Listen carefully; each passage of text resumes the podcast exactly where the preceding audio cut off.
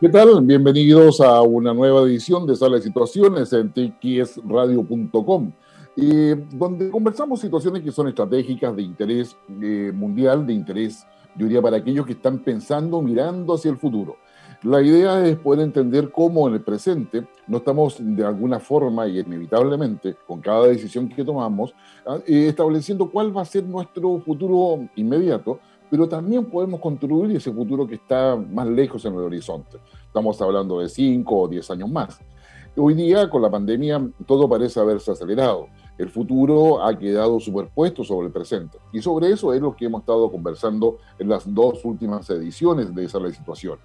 Estamos frente a la cuarta revolución industrial, que representa una cantidad de desafíos de todo orden, pero que termina finalmente afectando a cada uno de los miembros de la sociedad.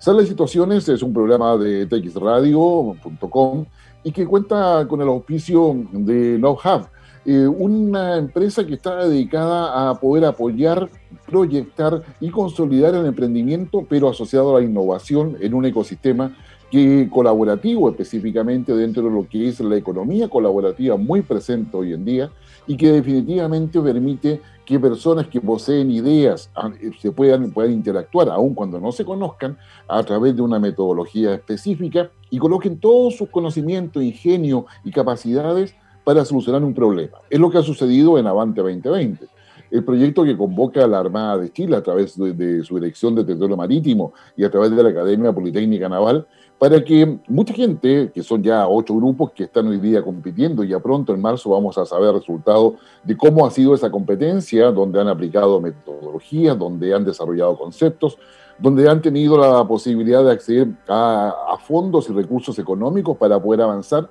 pero donde en marzo se va a decidir qué equipo se lleva digamos, la mayor cantidad de dinero cercana a los 100 mil dólares para poder avanzar y poder generar un producto que resuelva las necesidades de la Armada necesidades que tienen que ver con la pesca ilegal y poder identificar quiénes son, con todos aquellos que ingresan a la zona económica exclusiva de Chile. Son más de 3.000 kilómetros de costa por 200 millas de zona económica exclusiva que también se aplican a las islas Sale Gómez y Rapa Nui.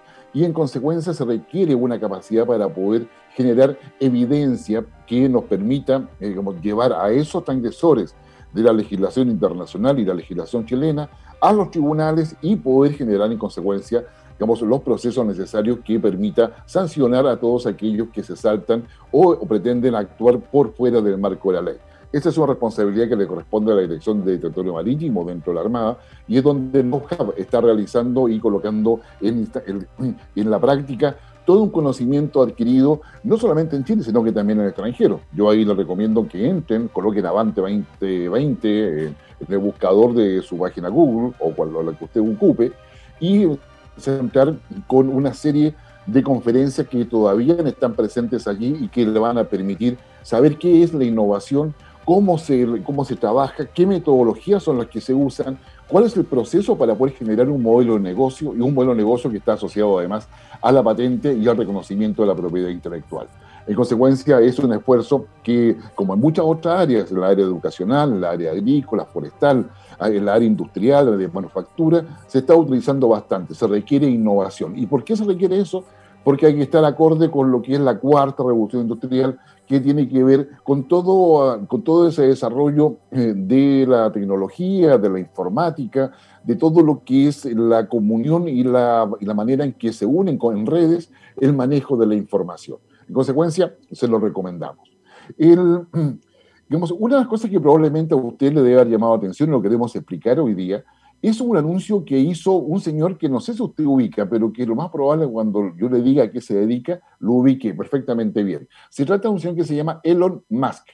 Elon Musk es una de las personas más ricas del mundo. De hecho, hoy día ah, está disputando el primer lugar quién es más rico, si él o el dueño de Amazon. Eh, Elon Musk tiene una fortuna, para que usted lo, lo dimensione de alguna manera, de 203 mil millones de dólares. ¿Qué significa eso? Porque probablemente, como tal cual le pasa a usted, le pasa a mí, le, va, le pasan a muchos, no logra dimensionar qué cosa son 203 mil millones de dólares. Equivale, por ejemplo, a que usted tenga, digamos, 556 eh, millones de dólares diarios para gastar. ¿Ah? O si todavía resulta difícil imaginar cómo gastaría 556 millones en 24 horas, yo le puedo decir que equivale también a que tenga 23 millones de dólares por hora para gastar.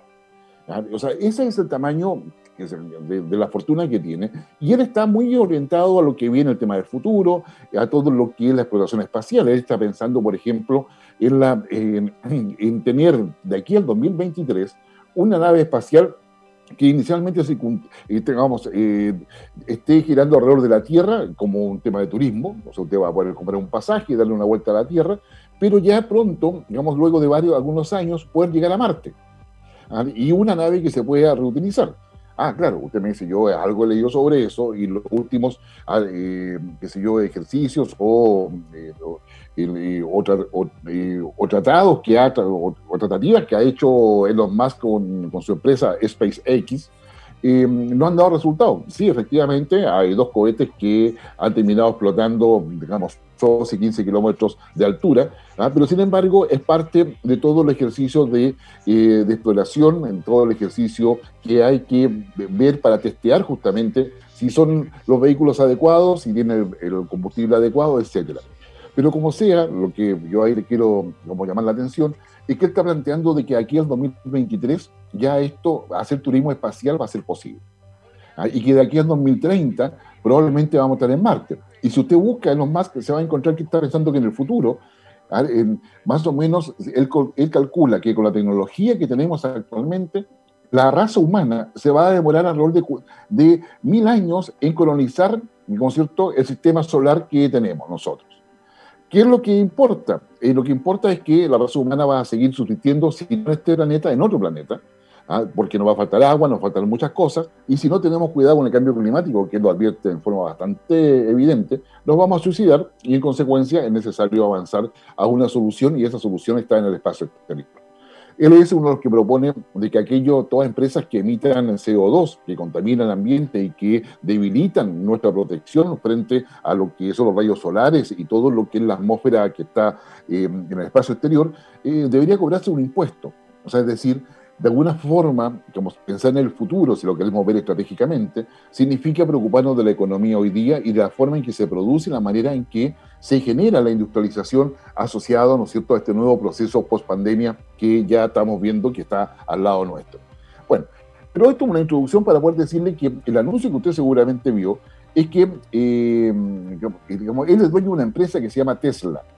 Tesla, si usted sigue las noticias económicas, tecnológicas, no ha pasado desapercibida esta última semana, particularmente porque Tesla es la que está fabricando automóviles eléctricos. Automóviles eléctricos que en consecuencia no contaminan, que son amigables con el medio ambiente, que son cómodos, que tienen una, eh, una alta cobertura en términos de muchos kilometrajes, ¿ah? y en consecuencia usted lo enchufa. Y probablemente en las grandes ciudades, en Chile por lo menos, hay ya autos eléctricos que se arriendan, a que se los prestan y hay lugares especiales donde usted llega con su auto y lo enchufa mientras va a hacer sus cosas y mientras se cambia la batería. Bueno, ¿qué cosa ha pasado con, con esto? Que ya es un primer anuncio de cómo está cambiando, cómo nos va a cambiar la vida en, los años siguientes. Ah, eh, él, digamos, anunció de que había comprado 1.500 millones de dólares, sí, escuchó bien, 1.500 millones de dólares para comprar Bitcoin. Y Bitcoin es una criptomoneda. A nivel mundial hay más de 20, monedas, más de 20 criptomonedas que son las más importantes. Digamos, el número de criptomonedas aumenta considerablemente conforme va pasando los meses y se estima que por lo menos hay 60 que son de relativa importancia, pero solamente 20 de ellas son las que poseen una mayor eh, como robustez o una mayor consolidación dentro del mercado. Y esto ha llevado a que el Bitcoin se valorizara ya en forma inmediata ¿ah? Eh, eh, haciendo que la fortuna de Elon Musk también se eleve en forma, eh, de forma coherente, ¿no es cierto?, con lo que él ha realizado. El Bitcoin, para que usted lo pueda entender, y a eso lo vamos a dedicar hoy día en este programa, tiene que ver con el blockchain, ¿ah? tiene que ver, ¿no es cierto?, con los bloques de datos, ¿ah? tiene que ver con ese, con ese tipo de cosas que definitivamente eh, en esta cadena de bloques, blockchain sería cadena de bloques, ¿ah? está impactando en la economía hoy día.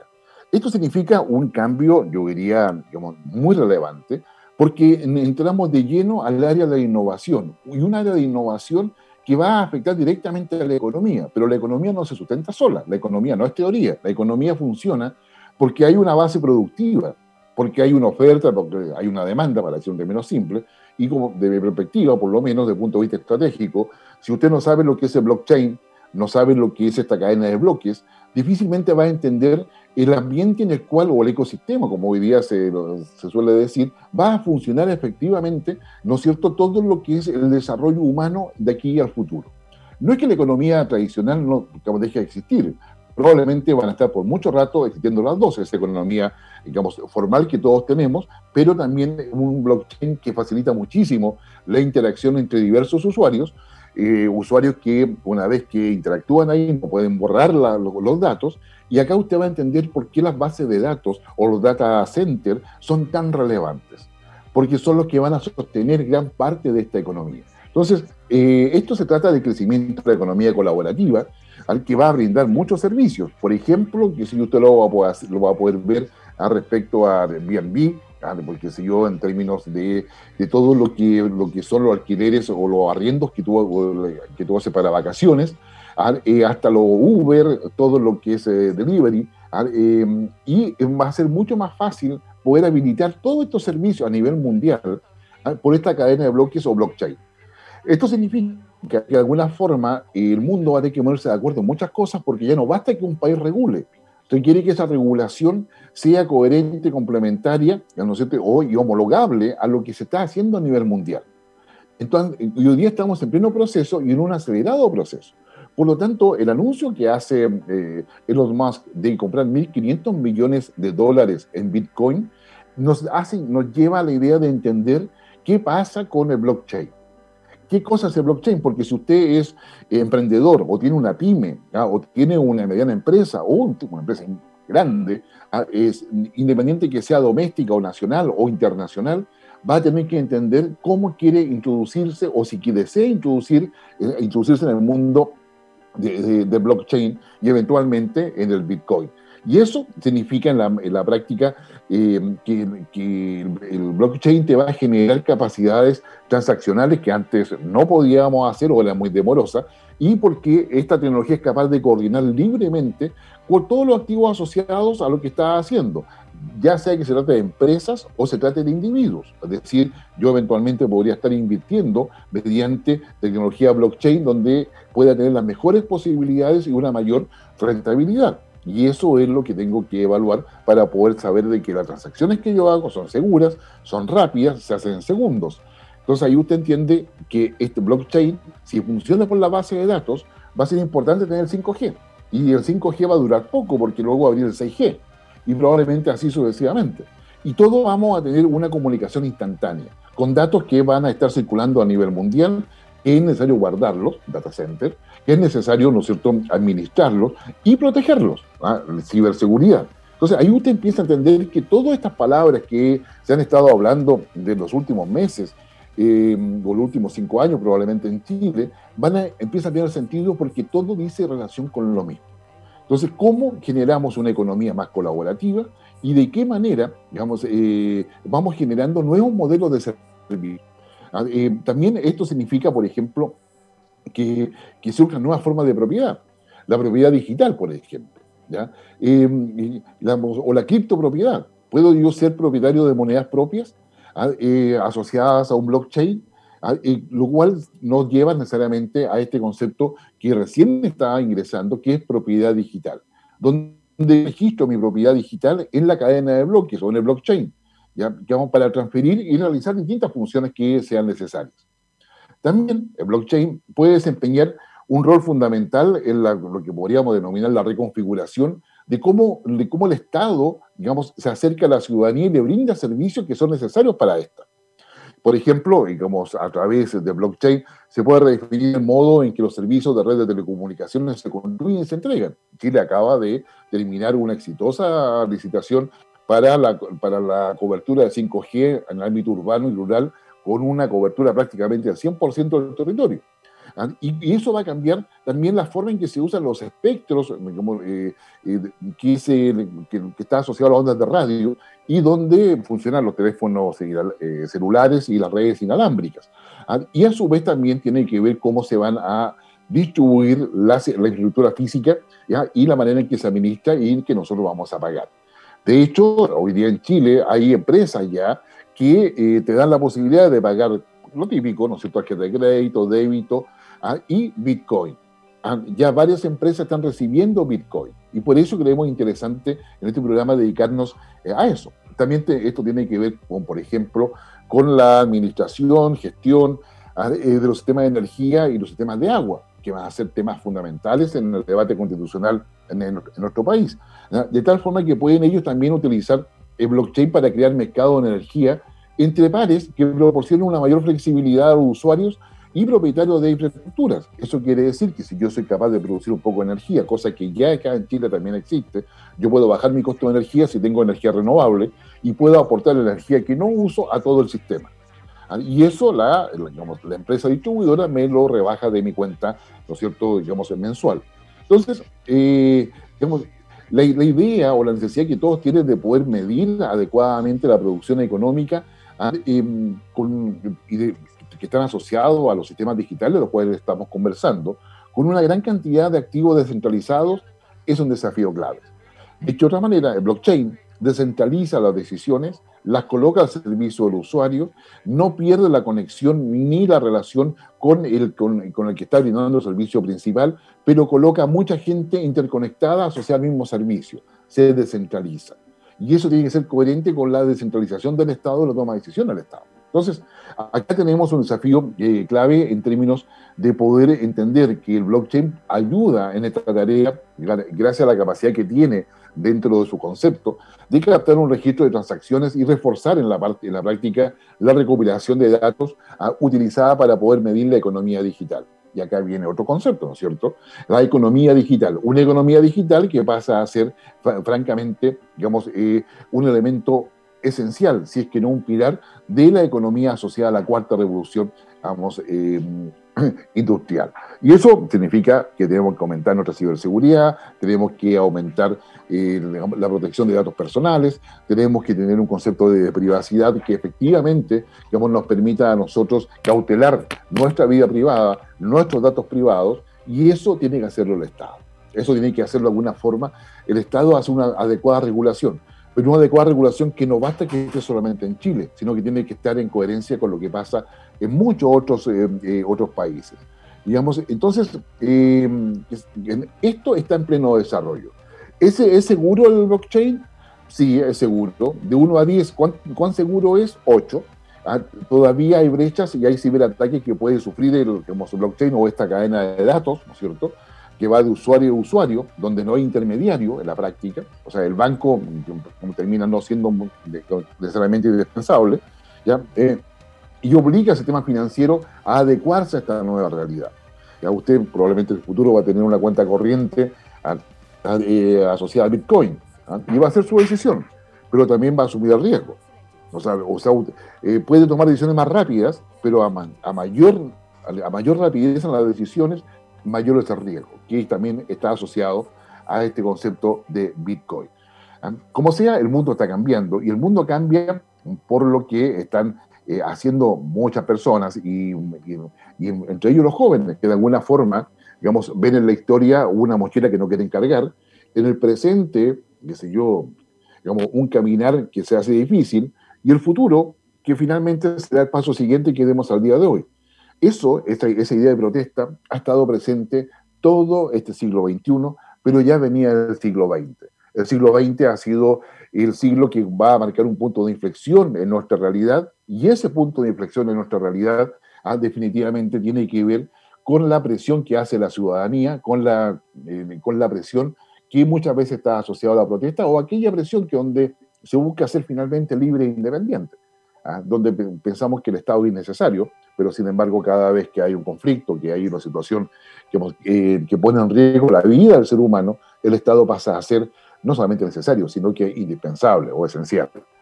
Bueno, uno, uno de los cantantes que, que, que empieza a trabajar en, esta idea de lo que, lo que puede ser cierto? la visión de la sociedad y cómo efectivamente esta, esta avanza, ah, es un chico que se llama Roderick David, David Rod Stewart. Él nació el mismo día que yo, Ah, no el mismo año, pero sí nacimos el mismo día. Ah, y él, eh, digamos que es un músico compositor que usted probablemente lo ubica perfectamente bien como Rod Stewart, ah, eh, ha, ha tenido en la práctica una exitosa y extensa carrera como solista que comienza ya por el año 1969. En 1980, él lanza su, primer, su décimo primer álbum eh, de estudio, digamos, Tonight I'm Yours, en donde hay un tema particularmente que es el que vamos a escuchar hoy día, que se relaciona eh, a todos los movimientos de protesta que van con una reforma política en Turquía a inicio del siglo XX. Usted verá que tiene que ver Turquía a inicio del siglo XX. Lo que pasa es que Turquía en esos años era, ya no se llamaba Turquía, porque era parte del Imperio Otomano. Si alguna, vez usted tiene interés en saber un poco más de historia, que no lo enseñan en la escuela o los liceos los colegios, como busque qué cosa era el Imperio Otomano y va a tener una, eh, una entrada para poder entender todo el conflicto árabe, a, todo el conflicto del Medio Oriente actual y lo que era la historia de toda esa parte del mundo, que pasa a ser conquistada eh, en el siglo XX particularmente por su riqueza petrolera, pero es una historia cultural detrás de eso. Bueno, la cosa es que los movimientos del siglo XX inicialmente, ¿ah? ¿Ah? lo que se quería eh, hacer era reemplazar la monarquía absolutista que, del Imperio Otomano y pasarla a un gobierno constitucional, a cosa que hoy día tiene Turquía. ¿ah? Y de esta forma, el título de la canción, que se llama La Juventud Turca, a los jóvenes turcos, ¿ah? se convierte en una referencia hacia esta juventud rebelde que va en contra de normas establecidas por la sociedad. La letra específicamente de esta canción hace referencia a, un, a unos soñadores jóvenes, jóvenes idealistas, diríamos quizás en nuestro país, que se escapan de sus respectivas casas para vivir tranquilos como parejas. ¿ah? y contra, obviamente, contra todos los deseos de sus padres, que no querían que dijeran eso porque va contra normas establecidas. ¿ah? ¿Y qué, cosa querían ellos? Ser finalmente libres e independientes. Escuchemos la canción de Rod Stewart, Young Turks, de 1981. Son las situaciones por texradio.com, ¿ah? eh, conversando sobre la cuarta revolución industrial y dentro de ese inmenso paraguas, conversando hoy en día sobre el blockchain y cómo eh, siendo parte de la economía digital, se impone dentro de nuestra sociedad. Y usábamos como ejemplo lo que había hecho Elon Musk, eh, eh, presidente y dueño de Tesla, que es la fábrica de automóviles que está, automóviles eléctricos en la práctica, que está generando mucho que hablar porque compró 1.500 millones de dólares en bitcoins. En Chile hay empresas que le permiten a uno pagar no solamente con tarjeta de crédito, débito, ah, sino que también con bitcoin. Y eso no deja de ser interesante hoy en día. El Bitcoin tiene un, un, valor económico y ese valor económico, sin lugar a dudas, se va a ir expandiendo y así ha sido en la práctica más allá de todo. Excelente canción la de Rod Stewart, dicho sea de paso, ¿eh? digamos, no, no, no, hay nada que hacer. digamos, principio del siglo XX, protestando contra la monarquía absolutista del Imperio Romano de aquellos años. bueno, pero también tenemos que, que ver, eh, yo, yo, decía, ¿qué cosa es el blockchain? Eh, tratar de explicarlo, digamos así, verbalmente, eh, es difícil si no tenemos una clase con imágenes, pero yo lo invito a que usted lo busque en, su momento, en su teléfono, en su iPad, eh, o en su computador, ¿ah? y se interiorice un poco más de lo que es el blockchain, lo que se está discutiendo hoy día a nivel global. ¿Ah? blockchain es un registro único ¿ah? que es consensuado y distribuido en varios nodos de una red. ya eso nos lleva a que tenemos que saber lo que es un nodo, lo que es una red, pero la cosa es que son es un registro único, consensuado y que se distribuye en varios nodos de una red. En el caso de la criptomoneda, por ejemplo, que sería el caso del Bitcoin, podemos pensarlo como el libro contable donde se registra cada una de las transacciones. ¿Por qué es importante el blockchain asociado a la economía digital? Por un tema que nos preocupa hoy día muchísimo, porque blockchain nos, eh, nos da, yo diría, un alto grado de certeza respecto a dos cuestiones fundamentales, trazabilidad ¿ah? y transparencia. En consecuencia, habiendo trazabilidad y transparencia, ¿cuál es el efecto político de eso? Disminuye la corrupción, ¿ah? disminuye los intermediarios que hacen subir los, precios del producto o, bien, o servicio final ¿ah? y genera en consecuencia, digamos, una mayor visibilidad en torno a todo lo que mm, estamos haciendo y cómo lo hacemos. ¿Podemos hacer transacciones privadas en, en un ambiente blockchain? Sí, se pueden hacer ¿ah? pero igualmente quedan registradas. En consecuencia, no es que tú coloques un dato y después lo borres, no puedes hacer eso. Ah, hay posibilidades de modificaciones posteriores, pero siempre eso queda el registro anterior. ¿ah? Entonces, yo creo que ahí hay elemento importante de poder eh, eh, considerarlo. Es que, Ahí en el blockchain se puede guardar información, información segura de todos los participantes o usuarios ¿ah? y cada, cada transacción finalmente que se haga bajo el ambiente blockchain se verifica por el consenso de la mayoría de los participantes del sistema. Ah, una vez integrado el sistema, ah, ya integrado el sistema, aprobado, porque son varios pasos de verificación, dicho sea de paso, la información nunca va a poder ser borrada y va a quedar ahí como evidencia. Y por eso la trazabilidad es importante. Es importante ponerlo presente. ¿En qué, ¿En qué cosa podemos usar blockchain para que usted tenga una idea más o menos de lo que estamos hablando? Em, por ejemplo, podemos usarlo en la salud, ¿ah? para la red de salud de la ciudad, para saber todos los datos que están ahí, para saber eh, de, una ciudad, de, una provincia, de una comuna, ¿no es de una región o del país en completo. Podemos tener el historial del paciente, la verificación de medicamentos ¿ah? y recetas, quién compró, quién, cómo, por qué, ¿ah? y y mucha mejor detección de falsificaciones, que es lo que nos da segura más transparencia. En, salud, si usted me escucha hablando de todo esto, donde van a haber datos que van a estar en la nube, que van a estar en, en, data center, ah, y donde yo puedo acceder a ellos con las debidas claves y con los debidos filtros respectivos, a, conocimiento de todo eso, ah, la telemedicina, en consecuencia, ah, usando inteligencia artificial, va a ser posible. Hoy día ya se hacen operaciones con robots donde el médico que opera el robot está en otro país, en otro continente, ¿ah? y eso hoy día se hace. Hay clínicas que hoy día lo están haciendo. Hay hospitales públicos que ya, ya han adquirido esa, también esa tecnología, aunque son poquísimos, pero deberíamos esperar de que el Estado avance mucho más en tecnología de punta en los hospitales y en los servicios de salud, más allá que las clínicas privadas lo puedan tener. Entonces, yo diría que eso es importante. Es decir, hablamos blockchain, estamos hablando de inteligencia artificial, estamos hablando de robótica, ¿ah? estamos hablando de economía digital. Ve usted cómo todo eso se va uniendo. Bueno, todo esto es parte de la cuarta revolución industrial. Eh, por ejemplo, en nivel de documentos yo puedo llevar de compras, me puedo de firmas, de escrituras, de copias de documentos, de certificados, eh, qué es lo que se quiere hacer con la notaría en Chile y tan, que tanto ha costado y tanto debate respecto a eso.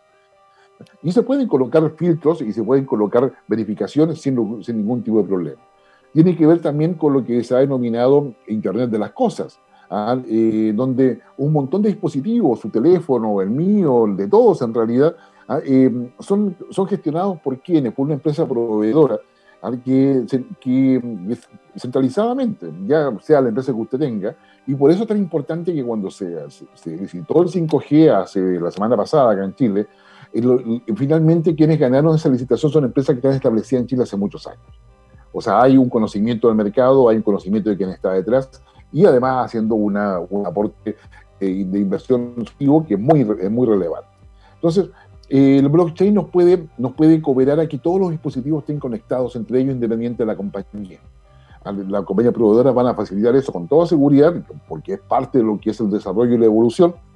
¿ah? Y esto va a generar eh, que no hay intermediario entre muchos otros. Ahora, eso va a significar también regulaciones para la publicidad que recibimos y, como decía anteriormente en la primera parte, a para lo que es la, eh, la privacidad de nuestros datos que van a estar, eh, digamos, ahí establecidos. Entonces, con, con un ambiente posible verificar, validar, rastrear y almacenar todo tipo de información, desde el sistema de votación electrónica, hasta transacciones financieras, para colocar esos dos, esos dos ejemplos de extremos. Eh, eso, todo, eso es lo que ya está, ah, eh, ya en forma incipiente, pero que lo vamos a tener cada vez con más, con más fuerza, con más, con más potencia. Por lo tanto, esto va a estar asociado al transporte, a todo lo que es el tema logístico y todo, y todo eso que, en definitiva, va a estar eh, impactando nuestra vida y el concepto de desarrollo humano. ¿Usted se imagina su desarrollo humano sin conectividad? ¿Se imagina su desarrollo humano sin poder acceder siempre a sus datos? Bueno, esto es, parte de lo que debemos entender como cuarta revolución em, industrial. El blockchain es la, es la, primera tecnología que está asociada a la economía digital que finalmente logra unir a la tecnología y la economía de forma muy novedosa e innovadora, me debería decir, porque permite la redefinición de la confianza ya no solo dentro de la industria que están participando, sino que también en la sociedad, a la confianza entre grupos de personas y entre individuos también. Por ejemplo, el blockchain podría mejorar muchos aspectos de la, interacción actual o la forma en que se relacionan eh, o nos relacionamos en Internet, ¿ah? gracias a la, capacidad que va a tener las herramientas de, blockchain o la, cadena de bloques para ver la transacción de una forma segura y entre pares que no depende de grandes intermediarios. O sea, eh, eh, yo voy a tener, va a ser una firma electrónica si ustedes gustan, pero va a ser una identidad electrónica verificable y que, va, y que al estar en, una, en un ambiente blockchain va a estar verificada desde antes. En consecuencia, aumenta la confianza en quien está al lado o con quien yo voy a interactuar o hacer algún tipo de transacción o intercambio de información. Entonces, la, todas las cadenas de suministros, eh, ese tema que por circulan todos los productos ah, del comercio mundial, y frente a lo, que es el nuevo reinicio de la economía, necesariamente van a empezar a mirar el blockchain, como que la cadena de bloques, como un elemento esencial. Y acá viene la novedad, si ustedes quieren, si es que no, no, le ha quedado claro, de que lo que es el nuevo reinicio post pandemia de nuestra economía van a empezar a estar al lado la economía tradicional como la conocemos nosotros con ah, la economía digital. Los problemas van a ser diversos, desde la soberanía de los estados para las regulaciones, que va a tener que de alguna forma homologarse con la que hay en otros países. Eso significa, por ejemplo, para el caso de Chile, que las eh, regulaciones que hay acá en Chile tienen que ser homologables con la que hay en Asia, en China, por ejemplo, con la que hay en Europa, una europea, Reino Unido, que está separado ahora, Estados Unidos, etc. Por lo tanto, viene un desafío para los estados para poder hacer eso homologable. ¿Estará esto en la idea, por ejemplo, de quienes van a la Convención Constituyente? Porque de alguna forma esos principios, esos criterios con los cuales el Estado debe manejarse, deben discutirse también ahí. No al detalle, obviamente, pero sí discutirse de que hay una economía digital y hay nuevos elementos donde el Estado debe estar presente. ¿Qué le corresponde al Estado? proteger el bien común y proteger la privacidad de cada uno de los miembros de la sociedad. Entonces, eh, todo esto también te ayuda, la, eh, por ejemplo, a disminuir el daño ambiental, ah, en la medida que pueda reducir el transporte innecesario de bienes en todo el mundo. Ah, de hecho, hay un estudio allá por el año 2017 a que el llamado pago verde, que es, que es el pago por la cadena de suministro, ah, que tenían que pagar por entrar a un país y la contaminación que eso producía. Ahora, con blockchain puede haber mayor transparencia.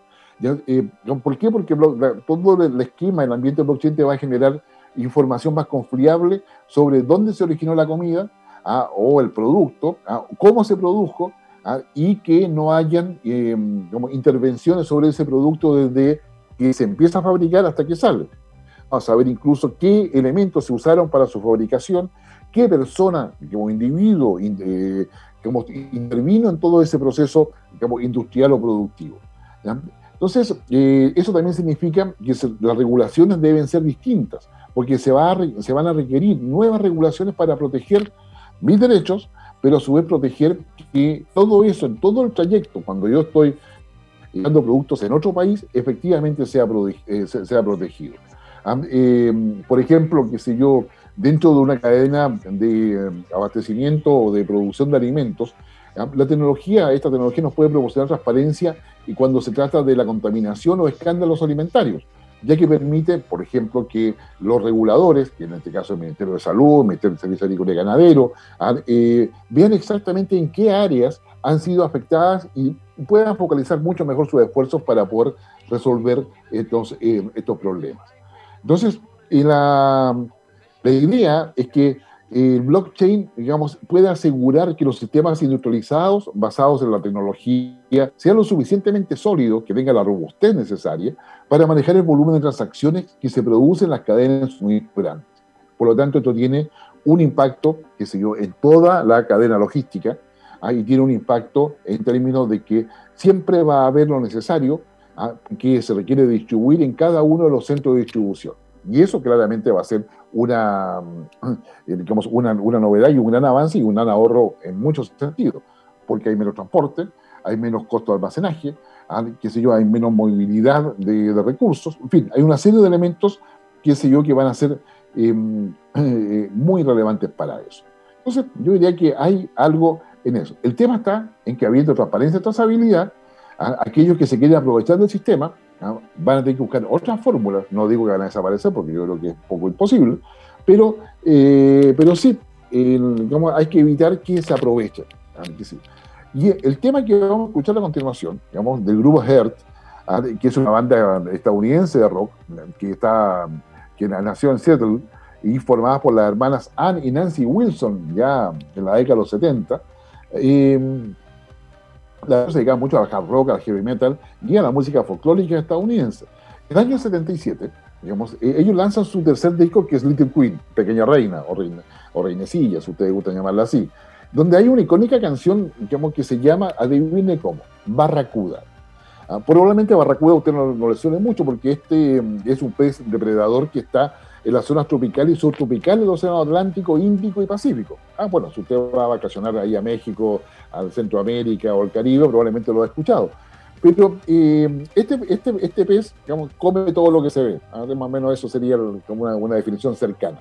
Y la letra de la canción, digamos, esto es interesante porque eh, surge porque las hermanas Wilson se enojaron con su sello discográfico, porque este sello discográfico había inventado y esparcido rumores en lo que eran la prensa de aquellos años, no había redes sociales, eh, habían esparcido rumores falsos de una relación insustuosa entre ellas. Entonces ella estaba muy enojada y molesta con ella, pero además no solamente con ella, porque lo que la empresa quería era tener esos rumores para que estuviesen en los medios de comunicación y así vender más. Ah, bueno, hubo otra mala experiencia que yo tuve con el sello, donde, eh, donde el sello se, negaba a renegociar sacaban a la venta discos que no estaban terminados, ¿ah? y, básicamente lo que ellos hacen en la canción, ellas hacen en la canción, es comparar a estos ejecutivos dentro del sello discográfico con un pez barracuda, depredadores, oportunistas y embaucadores. ¿ah? Eso es lo que dice la canción, que se llama Barracuda del año 1977.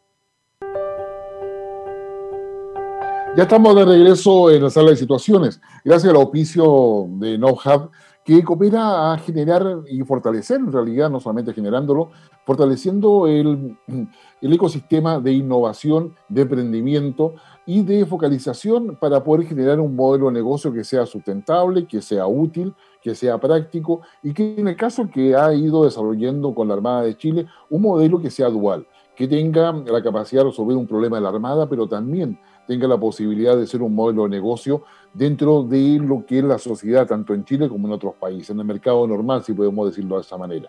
La Armada va a tener solución a su, a, su demanda, que tiene que ver con el tráfico ilícito, no sé, con la pesca ilícita, tiene que ver con la, la transgresión de la zona económica exclusiva, tiene que ser con los buques fantasmas que no se quieren cómo identificar, para generar justamente las evidencias que permita eh, denunciarlos a los sistemas eh, judiciales, tanto chilenos como extranjeros o internacionales, ah, por no cumplir con las normas eh, existentes en el día de hoy.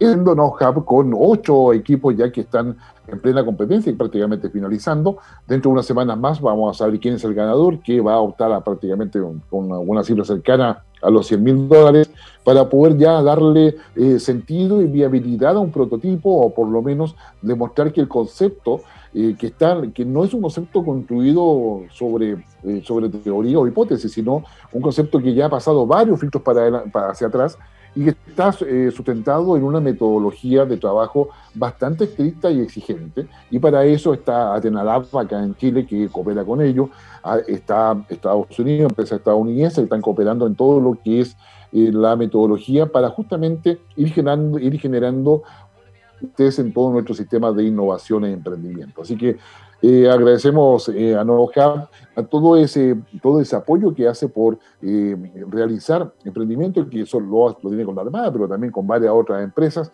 en el ámbito agrícola, en el ámbito de en el ámbito académico, de, universitario, eh, y donde está presente con varios de estos proyectos de emprendimiento e innovación. Pero nosotros estamos en la cuarta revolución industrial y hemos dedicado este programa a lo que es el, todo lo que la cadena de bloques o blockchain, que está como asociado, decíamos al inicio, al Bitcoin. Y llegamos al Bitcoin porque Elon Musk, dueño de Tesla, que es la fabricante de autos eléctricos, en, el, curso de la semana pasada eh, compró 1.500 millones de dólares en Bitcoin. Y con eso no solamente subió el valor del Bitcoin, sino que lo coloca ya en el centro de, del pensamiento, no solamente de aquellos eh, que están en, en el ámbito financiero, sino que también en el ámbito productivo y también en el ámbito del consumidor ¿Usted compraría un auto con Bitcoin? Bueno, esa es la apuesta de Tesla, de que usted pueda comprar un auto eléctrico con Bitcoin. Y eso eh, significa que hay que entender lo que es blockchain y la propuesta que le hacemos en las situaciones es que lo que viene después de la pandemia, dentro de todo el año 2021, que va a ser preparándonos para la recuperación, algunos países más, adelantados, otros no, pero que en definitiva vamos a quedar viendo en mayo qué va a pasar, ¿no es cierto?, con lo que es la convocatoria, la segunda convocatoria que hace el Foro Económico Mundial a realizarse en Singapur, supuestamente presencial, para poder definir cuáles son las bases de cómo continúa este proceso, este proceso de globalización. Y este proceso va a continuar con la cuarta revolución industrial, como ya hemos reiterado, pero también con la economía y la integración de la economía digital, que va a estar, eh, yo diría, como acompañando a la economía tradicional, pero también instalando lo que estamos conversando hoy día, blockchain ah, y el Bitcoin, que son cosas importantes en términos de los productos y servicios financieros que todo esto puede llevar.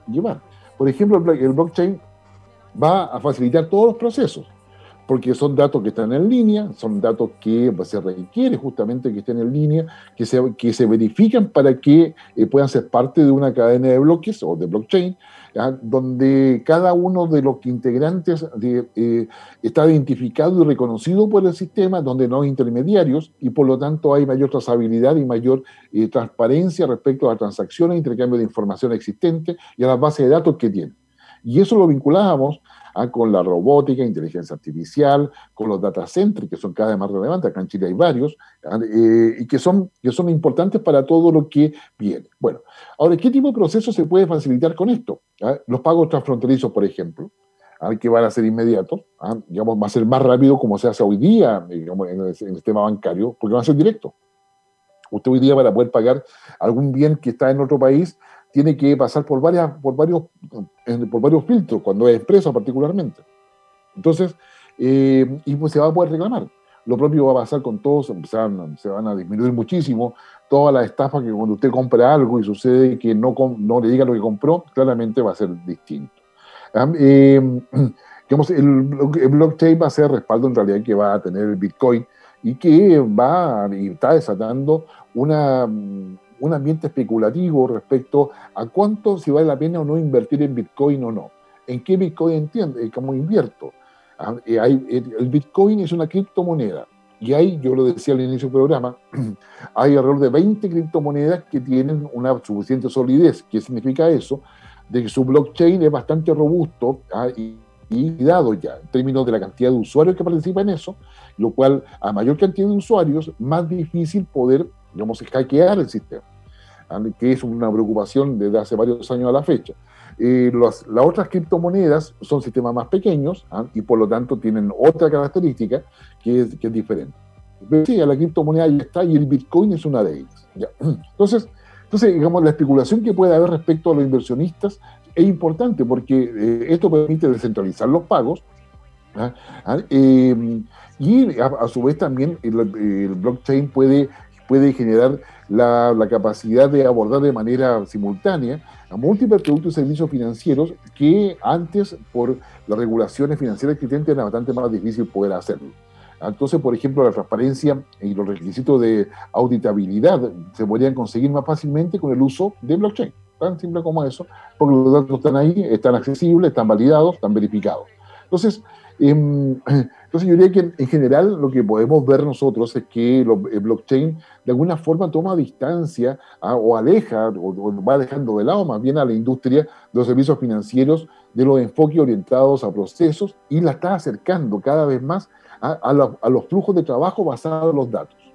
Claro, porque blockchain es una cadena de datos. Entonces ya el proceso no, no importa tanto, porque estando los datos disponibles, tú siempre lo vas a tener a mano. Los seguros, por ejemplo, son otro ejemplo de un servicio en que, en que el blockchain podría mejorar radicalmente los procesos. Ahora, esto significa que tenemos que pensar en nuevos tipos de empleos. Si pensamos en nuevos tipos de empleo, debemos pensar en nuevos tipos de educación, debemos pensar en nuevos tipos de capacitación técnica, debemos pensar en nuevas, en nuevas formas en las cuales pueden eh, estar permanentemente al día. Por lo tanto, yo debiera poder hacer actualización de mis conocimientos por ejemplo, una vez, una vez a la semana con solamente una hora de dedicación. Porque eso es lo que necesito para estar al día, porque ya sé cómo, cómo funcionan muchas cosas. Por lo tanto, yo requiero una actualización nada más.